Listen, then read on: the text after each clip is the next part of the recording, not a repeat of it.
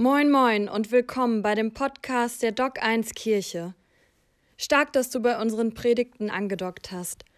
Gottes Segen für dich und nun volle Kraft voraus. Ihr dürft euch gerne setzen und ich bitte die wunderbare Ruth auf die Bühne. Ihr dürft ihr einen großen Applaus geben. Wir freuen uns.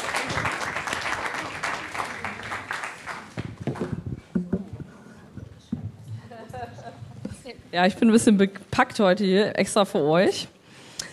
So, ich äh, freue mich, euch alle zu sehen hier im Gottesdienst heute und ja, schön, dass du da bist. Schön, dass wir gleich zusammen uns mit einem Thema befassen können und zwar, ich weiß nicht, ich will mal, dass du an einen Moment denkst, wo du richtig Durst hattest. Okay, das ist dann immer, das ist vielleicht ein bisschen random jetzt so. Okay, jetzt dachte ich dachte, jetzt kommt was voll Geistliches. Ja, aber denk mal an einen Moment, wo du richtig Durst hattest. Und dann ist das doch schön, so ein Glas Wasser zur Hand zu haben, daraus zu trinken. Ah, das tut gut, so ein Glas Wasser dann zu haben und auch wirklich was zu trinken in der Hand zu haben. Und ähm, ich weiß nicht, ob ihr dieses Getränk kennt. In der jungen Generation ist das sehr weit verbreitet, der Durstlöscher. Ja, ähm, und ja, wir wollen uns heute damit beschäftigen, wie wir Durst löschen können. Es gibt im natürlichen Sinne natürlich den Durst, den wir als Menschen haben. Ähm, unser Körper braucht Wasser. Das ist, das muss ich keinem erzählen.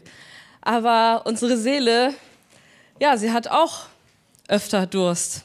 Ich weiß nicht, ob du da, wahrscheinlich hat jeder sich schon damit auseinandergesetzt, dass er das mal das Empfinden hatte, dass es auch mehr gibt als nur diesen körperlichen Durst, sondern auch unsere Seele, sie hat Durst.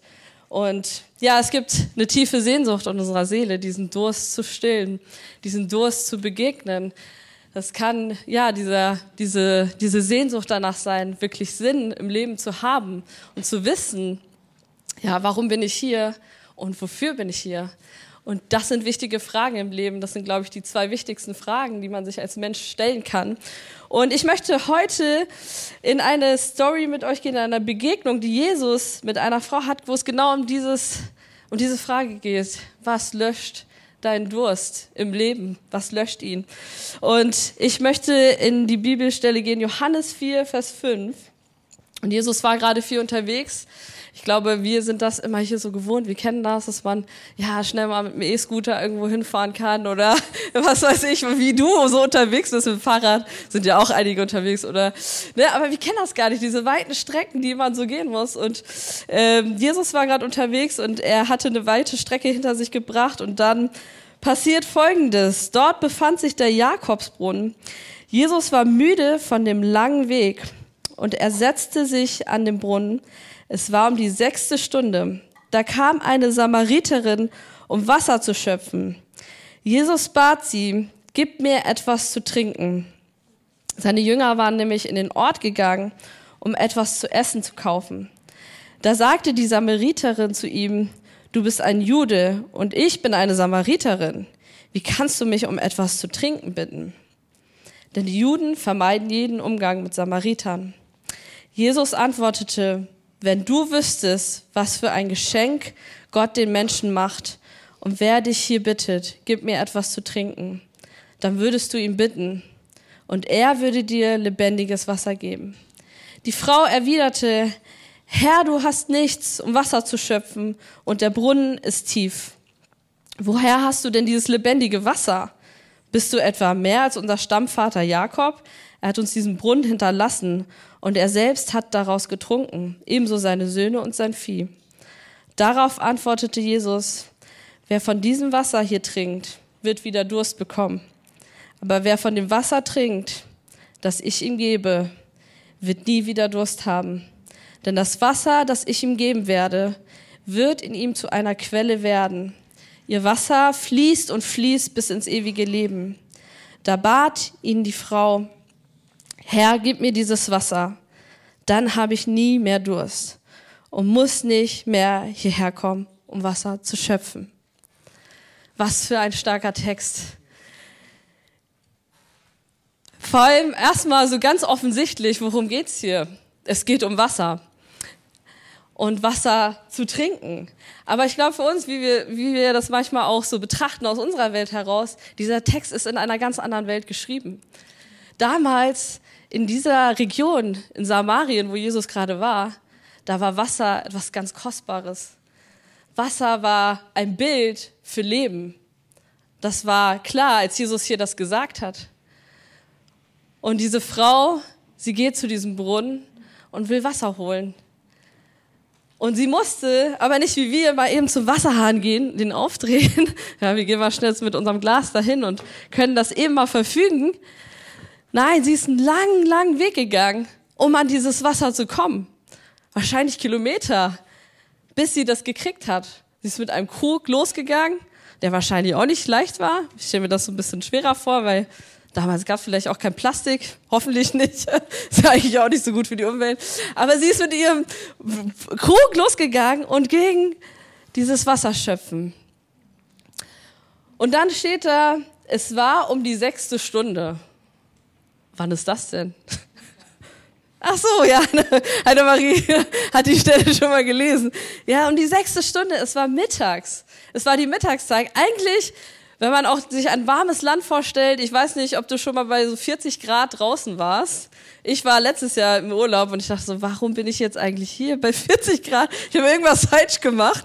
Ja, ähm, und es war eigentlich die heißeste Zeit am Tag. Und sie ging los, holte dieses Wasser. Normalerweise gingen Frauen morgens und abends Wasser schöpfen oder andere Leute auch, nicht nur Frauen. Aber ja, Normalerweise machten das die Frauen da. Ja, und ähm, sie ging um diese Mittagszeit dahin.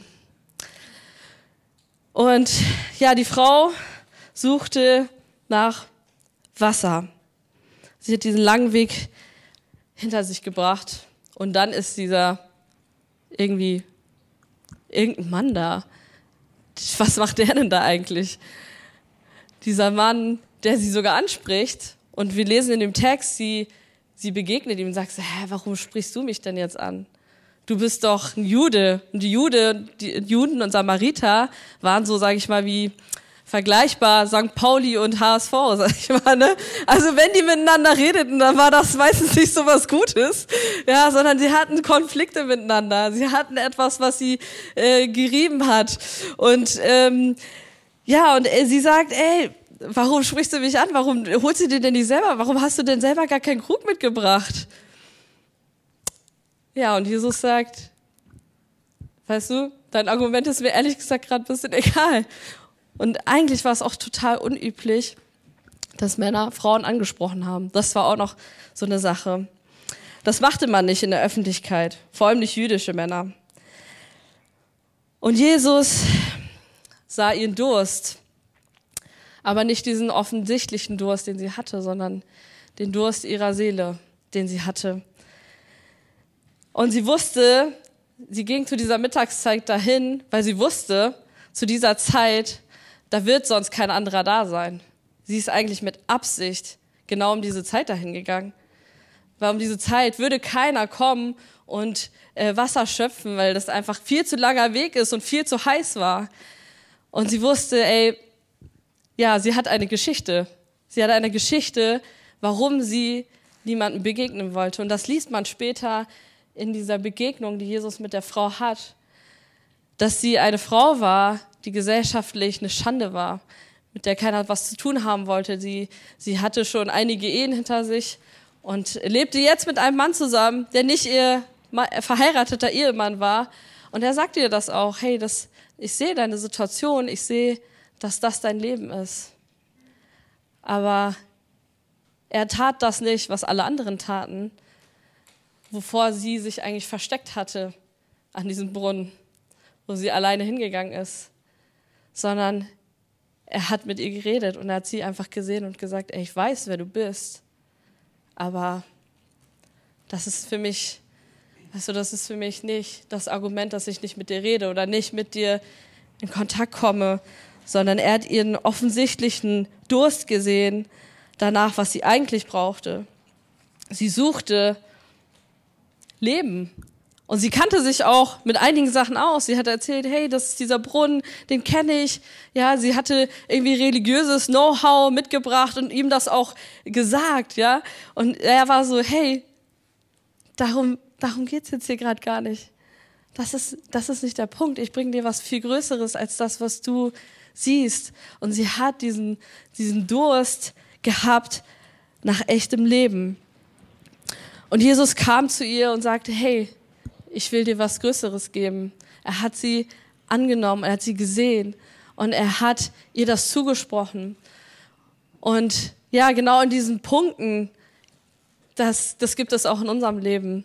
Wir haben diese Punkte, wo wir uns vielleicht zurückziehen, wo wir uns verstecken, wo wir Scham empfinden, wo wir Schuld empfinden, wo wir sagen, da will ich, dass niemand das sieht. Da möchte ich nicht, dass mich überhaupt jemand dabei erwischt, wie an diesem Brunnen vielleicht. An dieser Stelle möchte ich das keinem zeigen.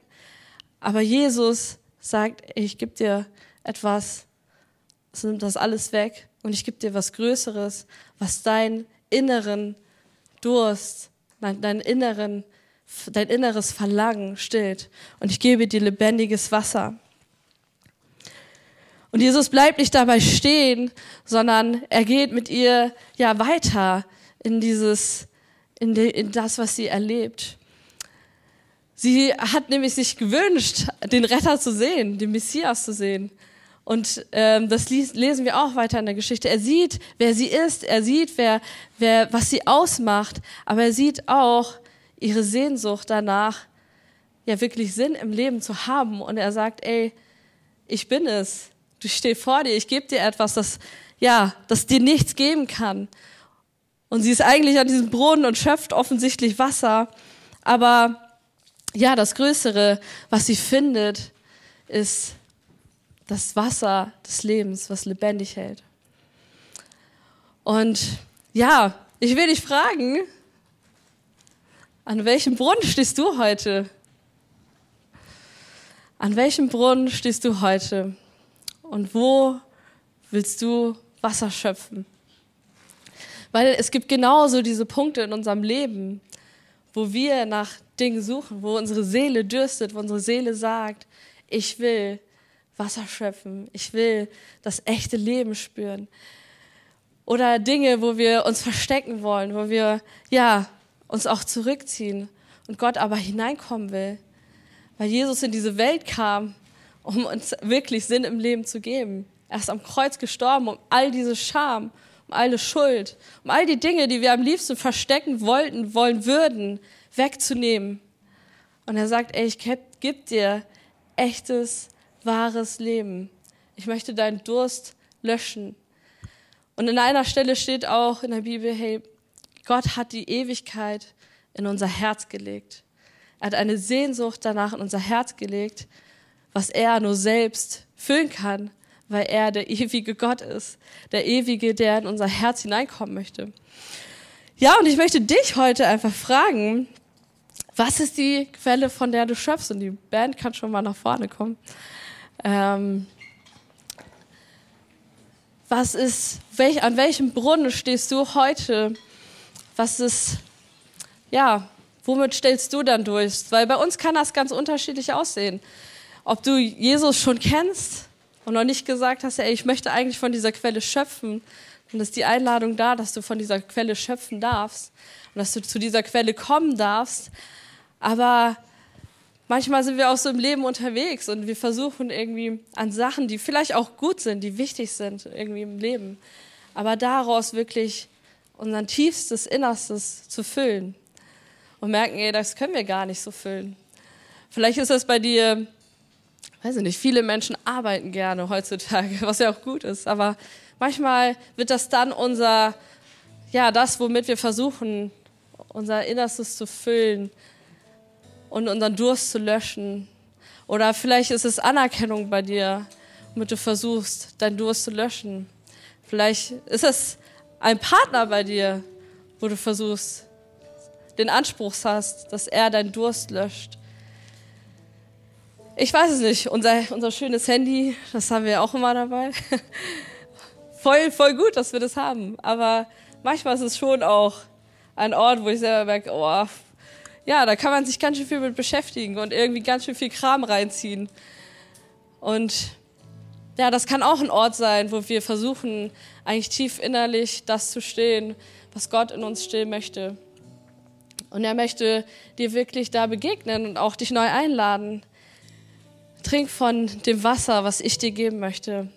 Trink von dem lebendigen Wasser, das wirklich deinen Durst löschen kann. Und wie kannst du das ganz praktisch machen, ja, in diesen Situationen, wo du vielleicht merkst, ich, ja, ich habe diese Sehnsucht, ich habe diese Gedanken, ich habe inneren Durst, dass du immer wieder zu ihm kommen darfst.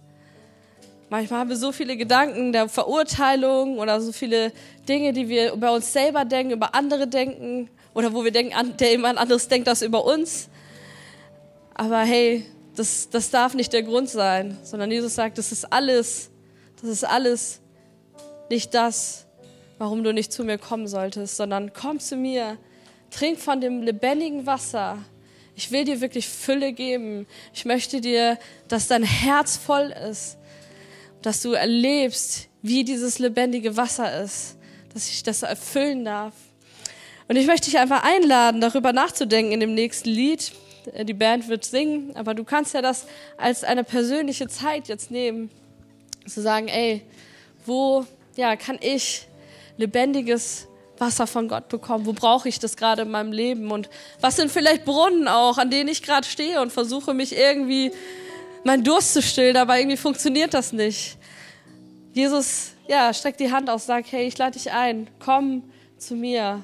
Ich bin das lebendige Wasser. Ich möchte dich füllen. Ich möchte dir ja das schenken, was du brauchst. Ich möchte dir begegnen da drin. Und Jesus, ich danke dir, dass du, ja, jeder, der zu dir kommt, er wird nicht mehr dürsten. Auch wenn wir manchmal durch Dinge gehen, die herausfordernd sind.